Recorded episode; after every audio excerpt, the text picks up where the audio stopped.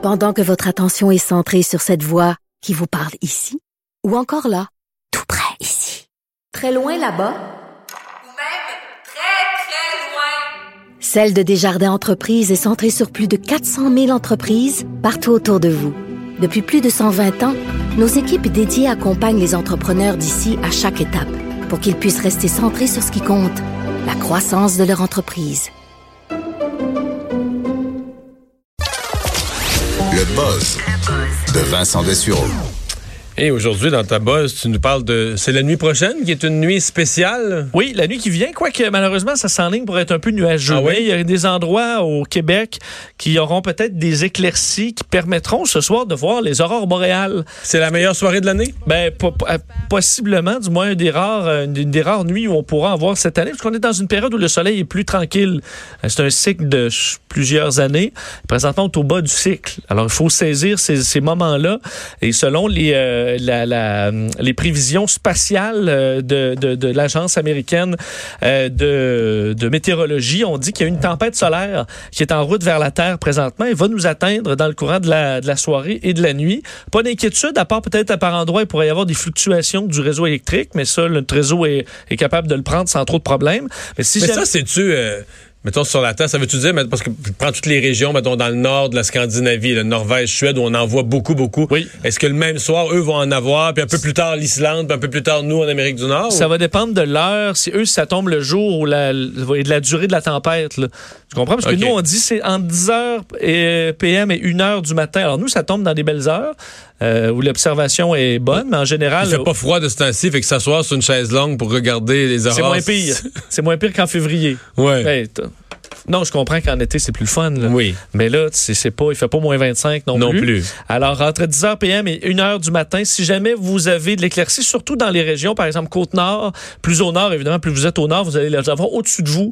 Alors que même aux- au euh, nord des États-Unis, on pourra pour une rare fois, s'il fait beau encore, apercevoir là, vraiment à l'horizon. Mais si on est dans un quartier résidentiel, puis qu'il y a huit lampadaires. euh, vous verrez, vous- verrez absolument rien. Il faut vraiment pas. C'est pour ça que si on s'adresse davantage aux gens en région, euh, le plus au nord possible, mais là, ce sera peut-être même plus au-dessus de vous, alors que normalement, il faut vraiment regarder plein nord pour voir à l'horizon, mais là, ce sera de plus, plus haut dans le C'est ciel. sûr que si tu pars du centre-ville de Montréal, tu t'en vas à Mont-Laurier pour voir les aurores boréales, finalement, t'arrives, c'est nuageux, t'es déçu un peu, là. Oui, c'est ça. C'est pour ça que Ça tombe mal. Encore, encore une fois, je m'adresse plus aux gens qui, mettons, ils peuvent juste sortir de chez eux puis c'est là, là. Ouais. Hein, peut-être de jeter un coup d'œil. J'ai un ami qui chasse les aurores boréales. Ah oui? il, me dit, il me dit, quand les médias en parlent, il y en a jamais.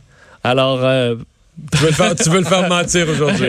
peut-être, mais il faudra Bon. peut-être entrer en avion pour en voir parce que ça s'annonce euh, euh, nuageux, malheureusement. Le bruit est-il un polluant majeur? Oui, ben on parlait de la pollution lumineuse, mais la pollution sonore. Mais là, les aurores, c'est pas une pollution. Ouais, les, tu Non, mais des lampadaires. oui, ouais, ouais, qui nous empêche de les Qui voir. nous empêche de les voir. Je oui. comprends.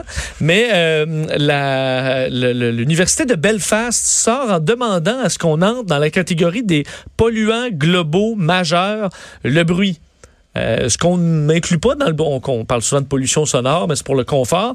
Mais eux disent que ça euh, ça cause des problèmes dans le- la population animale beaucoup plus grande qu'on le pensait. On pense par exemple aux baleines là, qui entendent les bruits des moteurs, qui peut les ou des euh, des chauves-souris qui peuvent euh, voir leur euh, Ils n'entendent pas, ils ressentent des sonore. vibrations. Ça, ouais. mais le ça, ça mêle leur sonore. et, ouais. et, et mêlés, ils peuvent pas capter les mouches à la même vitesse, mais il semble qu'il y ait beaucoup plus d'espèces qui sont troublées par le son qu'on le pensait. En Mais fait, quel dit- bruit, mettons, auquel bruit on veut Bon, s'attaquer? on dit bruit de, de, de centres urbains donc déjà il y a un bruit là, mais autant Ouais, les... c'est pas facile, une ville de 2 millions d'habitants, arriver et faire tchou.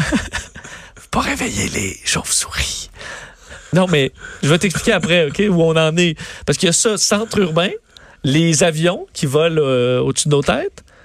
Ça, tu vois, ça Tu fait... sais, je veux pas ramener l'environnement dans tous les sujets, là. Oui, Mais tu sais qu'il y a des sacs à vidange, ça fait moins de bruit que le recyclage, là.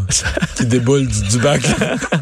fait qu'il en faut du Ah. bruit. Si on veut sauver notre planète, il va falloir un peu de bruit, là. c'est un gros bac avec des remplis de bouteilles vides. Bing, bing, bang, plus de bruit que... Un petit sac, sac de fait, vidange. il fait pff. Écoute, c'est pas faux ça et les, navires Ouais. dans l'océan. Alors, semble que ça, ça trouble une majorité d'espèces selon eux, plutôt qu'une minorité qui sont très troublées par ça. C'est une majorité qui le sont. Et euh, on devrait donc inclure de plus en plus dans nos façons de faire euh, un, euh, une réglementation de bruit. Souvent, on va le faire pour les humains seulement, euh, des industries et tout ça, pour limiter le bruit. Mais là, pour ne pas déranger les animaux aussi et les laisser faire leurs affaires, c'est, ce serait important d'y voir. Là, je sais que je te, je te sens... Mais mettons les animaux là, dans l'Amazonie. là. Oui, Je suis convaincu, là, je peux aller souvent, là, mais qu'il y a un oiseau qui se réveille à 5, au lever du soleil à 6 heures le matin. Et les autres animaux, qu'est-ce qu'ils font avec ça, ce bruit-là?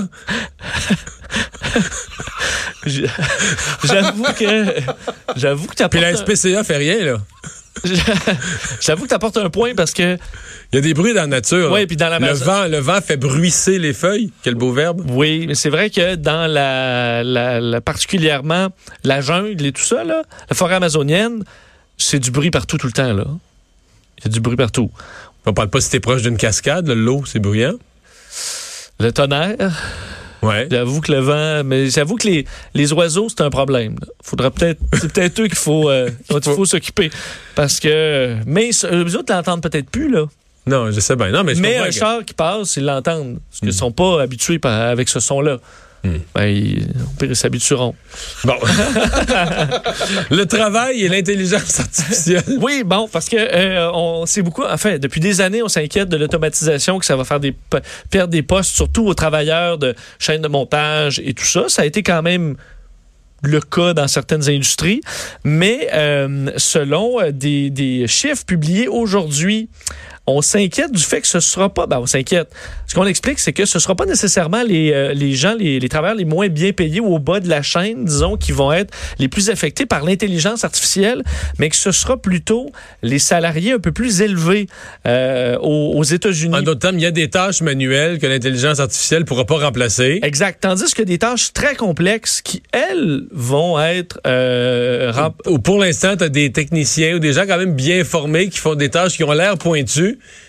mais que miraculeusement. euh, Un des bons exemples, c'est les radiologistes ou des gens pour repérer, par exemple, des tumeurs sur des, ben, des algorithmes très performants vont éventuellement avoir. Le présentant, on dit que c'est à peu près l'équi- l'équivalent. Il faut quand même compléter euh, toujours le travail de quelqu'un, un œil humain qui pourra voir, mais à un moment donné, avec une base de données infinie de scans et compagnie, l'ordinateur va, va te repérer tout, tout de suite. va plus tumeur, rapidement. tumeur cancéreux ici au poumon. Exact. euh, Ça ne veut pas dire qu'il n'y aura pas un humain qui va passer après, mais il y en aura probablement moins de ces humains-là en raison de l'aide technologique.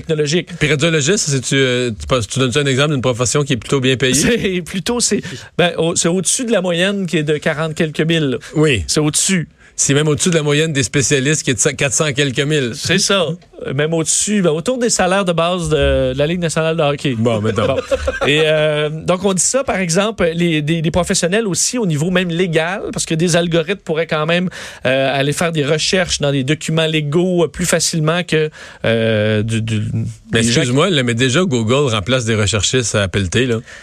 Oui. Pour certaines affaires, ou des bases de données où tu cherches, ou autrefois, Ben- quelqu'un serait allé à main fouiller des bases de données, déjà à l'heure actuelle. là. On dit même des optométristes. Alors, il y a plusieurs domaines comme ça de gens très éduqués, de pointe, qui pourraient être remplacés par... euh, entre autres, on dit, par exemple, ce- ceux qui sont des experts en marketing, qui analysent des statistiques, euh, qui mesurent des... euh, des, des- des- le- le- Est-ce qu'une campagne est efficace ou pas? Ben ça... les algorithmes, euh, ça fait ça très bien, là, la super analyse. Puis ça, tu as un petit résumé. Ça prend quelqu'un pour interpréter le petit résumé, là, mais la grosse recherche, ça va le faire pour toi.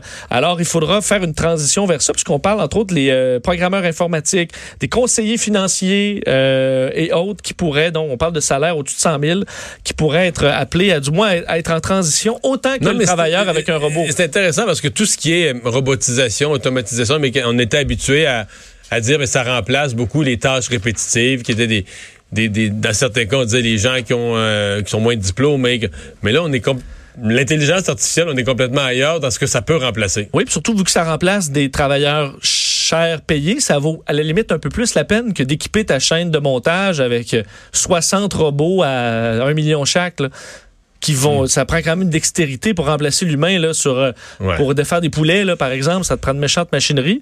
Alors que pour ça, ben tu dis je peux euh, équiper ma clinique d'un outil d'intelligence artificielle, pourquoi pas? Et qu'est-ce que ce dernier sujet sur les couleurs de voitures? Oui, je termine là-dessus. À chaque année sort le, euh, fait un, le- je connaissais pas ça, le Axaltos Global Automotive Color Popularity Report. Donc, la popularité des couleurs de voiture. des couleurs de voiture pour 2019 Ça change-tu, ça? dans le monde? Euh, oui, ça change un peu. Ben, En fait, d'ailleurs, je te dis une, une phrase qui a été dite, euh, je vais demander par qui, là, dit, euh, chaque client peut avoir la couleur de voiture qu'il veut tant que c'est noir. OK. C'est Henry Ford Ah qui ouais? avait dit ça de la Model T parce qu'à cette époque-là, il n'y avait pas d'autres couleurs. Et euh, c'est- c'était C'est encore populaire, noir. C'est encore populaire. En fait, euh, je donner les- la, couleur. est-ce que c'est la popularité, mettons, sur un sondage, tu demandes aux gens une belle couleur d'auto ou c'est la popularité réelle La popula- basée sur les ventes? Basée sur les ventes. Sur les ventes, Dans le monde, euh, quelle est la couleur numéro un? Mais c'est pas noir? Je dirais noir. Non, Non? non, Gris? non. Blanc? C'est blanc. C'est blanc? Ouais, blanc.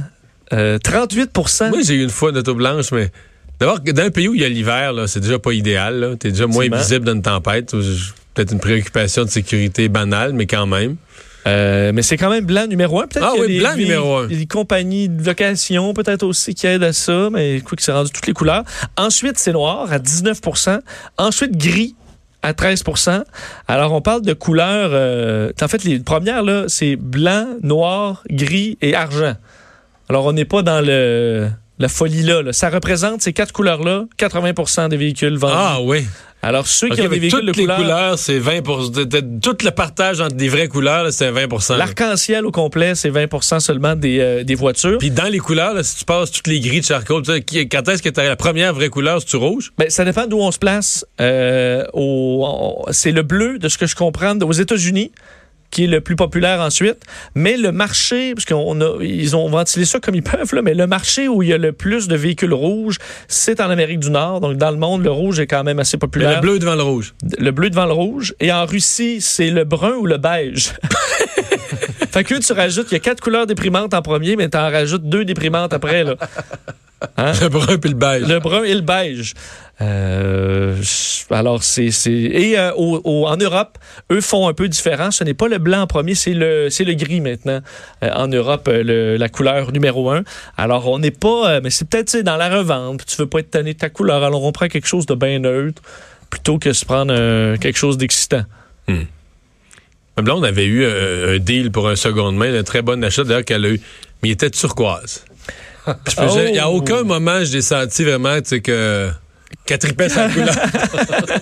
Ça prenait vraiment un bon deal. Oui, oui, c'était un bon, turquoise. bonne qualité de véhicule, bon rapport qualité-prix, ça répondait à tous les besoins. C'était parfait, là. Mais turquoise, j'ai jamais senti que c'était son. J'ai été pris avec deux véhicules sur des années vert forêt parce que c'était des Ouais. secondes mains aussi. Et brun, là. Civic brun 89, mais ça, j'avais pas payé ça cher. Ouais. Mais c'est. Effectivement, rendu dans l'usager, tu choisis pas nécessairement en fonction Ouais, de la couleur. T'es moins pointilleux sur la couleur. Merci Vincent.